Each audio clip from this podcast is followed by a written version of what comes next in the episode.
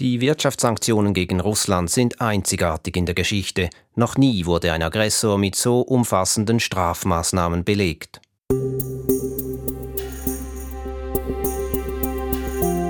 Krieg gegen die Ukraine führt Russland aber trotzdem weiterhin. Vier Monate schon. Zehntausende Menschen sind gestorben und ein Ende ist nicht in Sicht. Wirken die Sanktionen also gar nicht? Of course sanctions work. The problem is that they do not work immediately. Selbstverständlich wirken die Sanktionen, aber nicht unmittelbar, sagt der russische Wirtschaftsprofessor Konstantin Sonin. Die breite Bevölkerung spürt die Sanktionen. Жизнь, конечно, ухудшается, но этот процесс шел давно, еще до 24 февраля. Das Leben verschlechtere sich tatsächlich, aber nicht erst seit Kriegsbeginn, sondern schon seit Jahren, meint diese Frau in der russischen Provinz. Wen treffen die Wirtschaftssanktionen und wie? Was haben solche Sanktionen in der Vergangenheit bewirkt? Und können diese Sanktionen nun den Krieg in der Ukraine beenden? Diesen Fragen ist meine Kollegin Wirtschaftsredaktorin Charlotte Schackmar nachgegangen. Mein Name Klaus Ammann. Charlotte, du hast in den letzten Wochen mit Ökonomen, Expertinnen, Betroffenen geredet, um dir ein Bild zu machen über die Wirkung von Wirtschaftssanktionen. Ist das eigentlich ein neueres Phänomen? Seit wann wenden Nationen überhaupt Wirtschaftssanktionen an? Ich war überrascht, wie lange es das Instrument schon gibt. Bereits die Griechen ließen 432 vor Christus die Händler aus Megara nicht mehr auf ihre Märkte in Athen, um sie zu bestrafen, weil sie drei Frauen Athens entführt hatten. Und dieses Megarian Decree gilt als der Ursprung aller Wirtschaftssanktionen. Und von dem Moment an wurden Wirtschaftssanktionen dann rege genutzt? Nicht so rege wie heute, aber ja, man nutzte sie über die Jahrhunderte immer wieder mal, besonders intensiv dann aber erst im 17. und 18. Jahrhundert und fast nur im Zusammenhang mit Krieg. Damals war das Sanktionsrepertoire natürlich noch beschränkt. Man hat Gegnern den Handel verboten, sie nicht mehr äh, in Städte, auf Stadtmärkte gelassen und Häfen gesperrt. Breitere Dimensionen angenommen haben Wirtschaftssanktionen dann nach dem Ersten Weltkrieg. Einer der stärksten Verfechter war der damalige US-Präsident Woodrow Wilson. Er sah in Wirtschaftssanktionen eine Alternative zum Krieg führen und berühmt von ihm sind folgende Sätze geworden von 1919, hier nachgesprochen, weil es davon keine Aufnahme gibt. A nation boycotted is a nation that is in sight of surrender. Apply this economic peaceful, silent, deadly remedy, and there will be no need for force. It is a terrible remedy. Woodrow Wilson sagte also, eine boykottierte Nation steht kurz vor der Kapitulation. Wendet man dieses wirtschaftliche, friedliche, stille, aber tödliche Mittel an, wird man keine Gewalt brauchen. Es ist ein schreckliches Mittel. Davon war Woodrow Wilson also überzeugt. Ja, das war der US-Präsident und er hatte Einfluss. 1920, als der Völkerbund, der League of Nations, dann startete, wurde die Möglichkeit von Wirtschaftssanktionen in den Statuten des Völkerbunds explizit aufgenommen als Alternative zu einer militärischen Intervention, wenn ein Mitglied des Völkerbundes angegriffen würde. Das heißt, Wirtschaftssanktionen wurden vor allem als Alternative zum Krieg mit Gewalt gesehen. Spätestens ab 1919 war das so. Im Kalten Krieg hat man dann begonnen, Wirtschaftssanktionen auch in Friedenszeiten zu nutzen, um eben einem bewaffneten Konflikt vorzubeugen, es gar nicht so weit kommen zu lassen. In der Hoffnung, dass man selbst die Wirtschaftssanktionen nicht anwenden muss, sondern die Drohung damit schon reicht. Das hatte man ja auch bei Russland gehofft. Russland hat den Krieg gegen die Ukraine dann doch begonnen, trotz aller Androhungen von Wirtschaftssanktionen. Russland hat sich davon also nicht beeindrucken lassen. Muss man daraus schließen, dass Wirtschaftssanktionen das falsche Mittel sind gegenüber einer Großmacht wie Russland? Das denke ich nicht, zumal man sich fragen muss, was denn die Alternativen sind zu Wirtschaftssanktionen. Man kann nichts tun, den Angegriffenen sich selbst überlassen oder ihn militärisch verteidigen. Und über diese Alternativen habe ich mit einem Sanktionsforscher geredet, mit Christian von Soest. Er forscht in Leibniz am Deutschen Institut für globale und regionale Studien. Christian von Soest leitet dort den Forschungsschwerpunkt Frieden und Sicherheit und er sagt Folgendes. Bei dieser gravierenden Verletzung des Völkerrechts wäre eine Nichtanwendung von Sanktionen würde fast schon einer Bestätigung dieses Angriffskrieges gleichkommen. Das heißt, wenn man militärische Intervention ausschließt, dann äh, gab es fast keine andere Möglichkeit, als Sanktionen anzuwenden und auch hier umfassende Sanktionen anzuwenden. Umfassend betont Christian von Soest deshalb, weil die Staatengemeinschaft nach der russischen Annexion der Krim 2014 ja mit nur schwachen Sanktionen geantwortet hatte, was der Forscher übrigens für einen großen Fehler hält, rückblickend. Damals wurde mit relativ vergleichsweise schwachen Sanktionen geantwortet. Und hier, denke ich, war die einzige Möglichkeit eben auch mit sehr, sehr substanziellen Sanktionen im Finanzbereich, bei den Exportkontrollen, zum Beispiel gerade Technologien, dem Export von Halbleitern, auf den die russische Wirtschaft angewiesen ist und auch zunehmend jetzt mit Energiesanktionen im Bereich des Kaufs von Öl und Gas zu antworten. Insgesamt ist das nachvollziehbar, dass man auf diesen wirklich gravierenden Bruch des Völkerrechts mit umfassenden Sanktionen geantwortet hat. Es gibt also keine Alternative zu Wirtschaftssanktionen gegenüber Russland für die Staatengemeinschaft, wenn ich dem äh, Sanktionsforscher so zuhöre. Bereits sechs Sanktionspakete gegen Russland hat beispielsweise die EU erlassen. Die Schweiz ist jeweils gefolgt.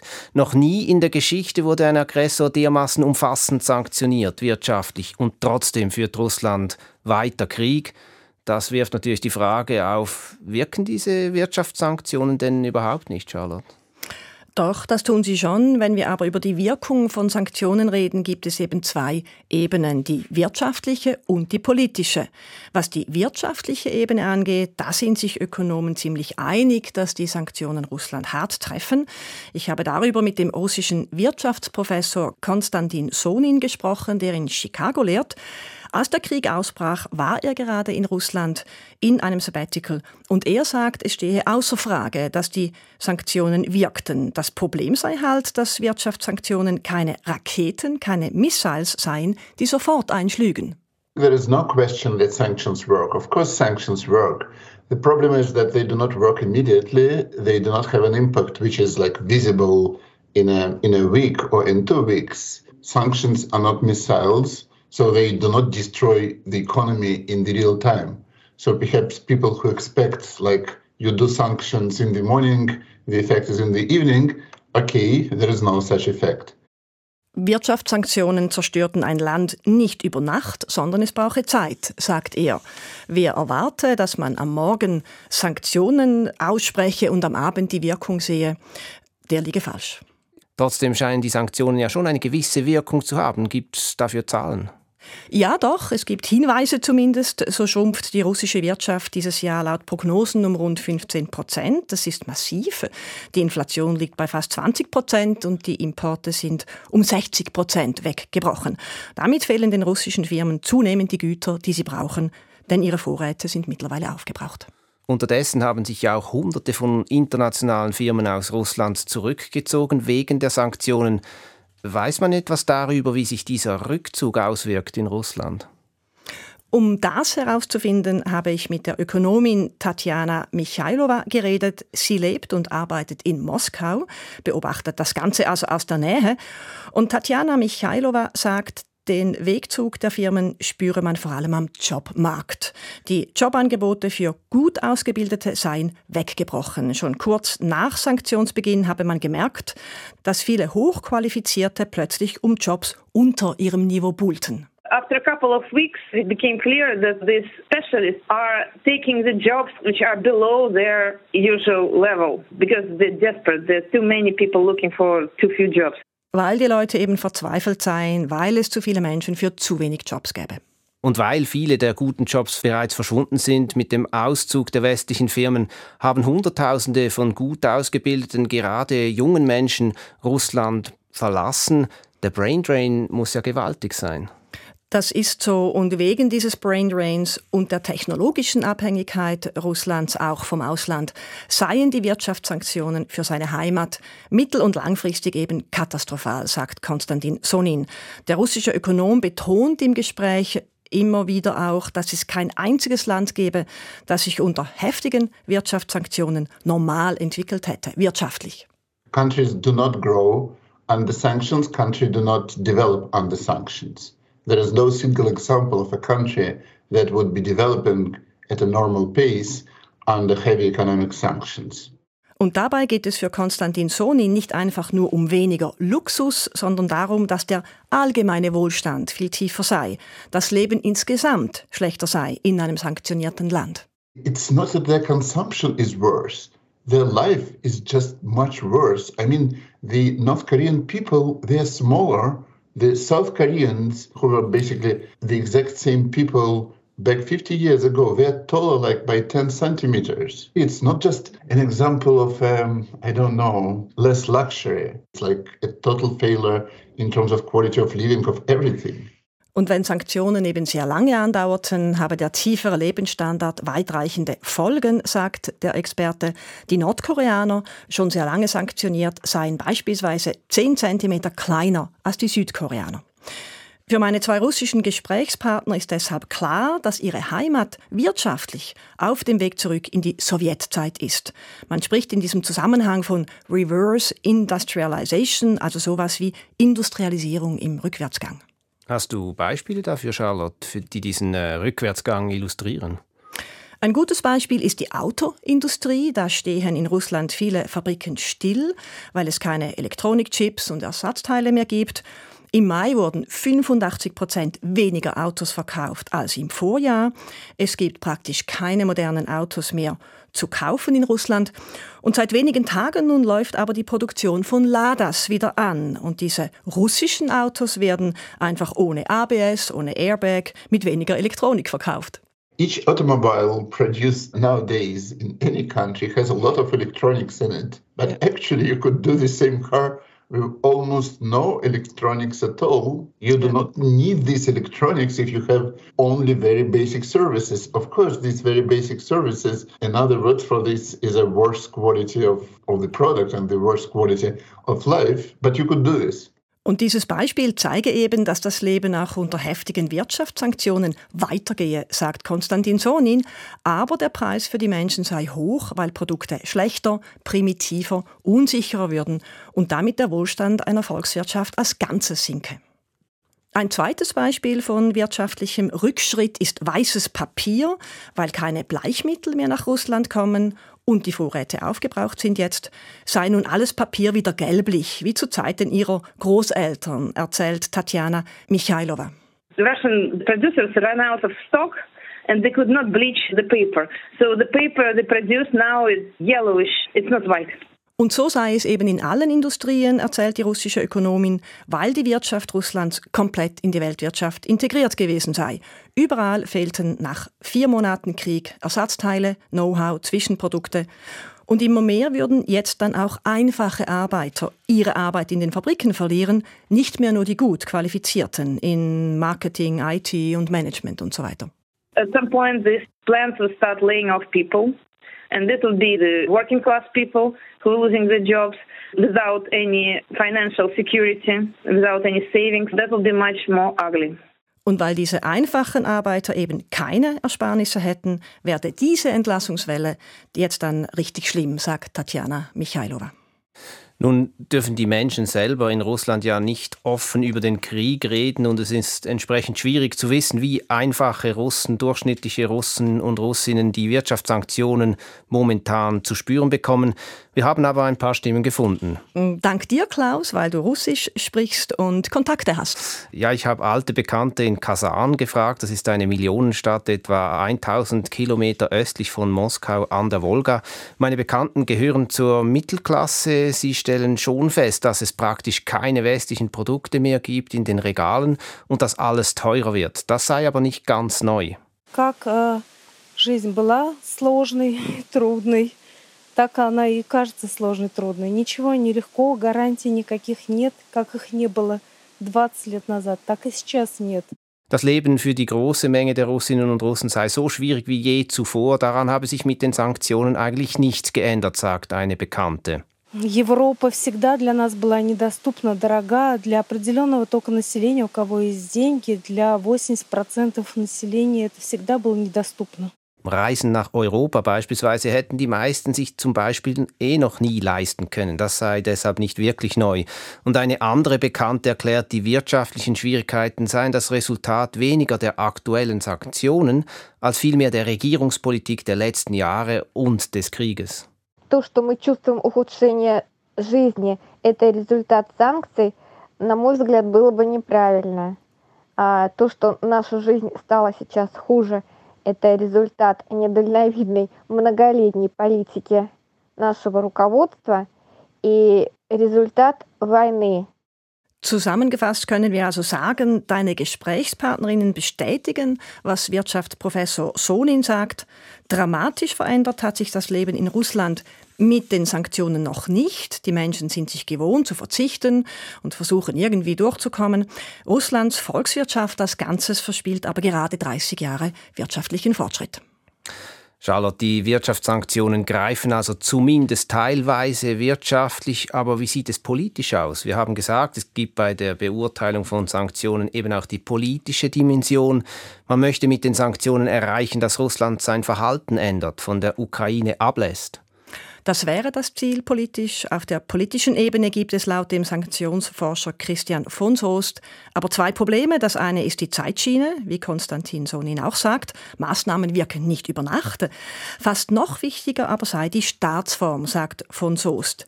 Die Forschung zeige nämlich, dass Wirtschaftssanktionen in Demokratien schneller wirkten als in autoritär geführten Ländern.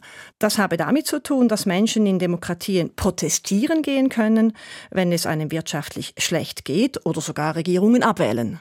Dieser Mechanismus, dass wirtschaftliche Krisen in politischen Druck übersetzt werden, der ist in Demokratien sehr viel häufiger zu sehen als in Autokratien. Und das liegt eben daran, dass es gerade auch in Russland im Moment mit hohen persönlichen Risiken verbunden ist, zu demonstrieren. Das haben wir in der Anfangszeit nach dem 24. Februar ja auch gesehen. Es gab vereinzelte Proteste. Die wurden sehr konsequent, sehr schnell eben durch die Sicherheitskräfte unterbunden. Also es sind gravierende Konsequenzen eben für diese Protestierenden. Wenn ich das richtig verstehe, braucht es also einen innenpolitischen Druck auf die Regierenden, damit sich Sanktionen von der wirtschaftlichen auf die politische Ebene übertragen. Gibt es Beispiele, die diesen Forschungsbefund illustrieren? Christian von Soest hat mir Beispiele erläutert, hier zwei davon. Im Falle des Irans haben harte Wirtschaftssanktionen und die darauf folgende Wirtschaftskrise natürlich dazu geführt, dass der Iran 2015 ein internationales Nuklearkontrollabkommen unterschrieben hat. Und im Falle von Südafrika haben heftige Wirtschaftssanktionen Ende der 1980er, Anfangs der 90er Jahre dazu geführt, dass das Apartheidsregime geendet hat. Der Boykott von südafrikanischen Sportlern und Sportlerinnen haben damals übrigens viel zum Stimmungsumschwung im Innern Südafrikas beigetragen. Und dazu gibt es Gegenbeispiele von autokratischen Staaten, bei denen sich Wirtschaftssanktionen eben nicht auf die politische Ebene übertragen haben. Wenn wir die Beispiele Kuba und Nordkorea nehmen, das sind zwei autokratisch verfasste Staaten, also keine Demokratien, sehr repressiv auch im Innern, auch international recht isoliert insgesamt, gerade Nordkorea, dass hier Sanktionen kein Allheilmittel sind und in diesen beiden Fällen eben nicht zu einer Änderung äh, des Verhaltens beigetragen haben, weil sich kein innenpolitischer äh, Druck aufgebaut hat, weil Zensur, Propaganda und Repression eben so einen starken Einfluss ausüben. Also in offensichtlichen Autokratien haben selbst heftige Wirtschaftssanktionen also kein politisches Umdenken gebracht. Das gibt mir jetzt nicht gerade viel Hoffnung bezüglich Russland. Ja, bei meinen Gesprächspartnern gibt es tatsächlich wenig Hoffnung, was die Wirkung der Sanktionen gegen Russland auf politischer Ebene betrifft. Tatjana Michailova sagt es so. It will be an economic disaster, but I doubt it will bring any political change. Also ein ökonomisches Desaster, aber keinen politischen Umschwung. Die meisten Russinnen und Russen geben sich, so wie deine Bekannten offensichtlich auch, in ihr Schicksal. Die Regierung offen zu kritisieren, scheint für sie keine Option zu sein.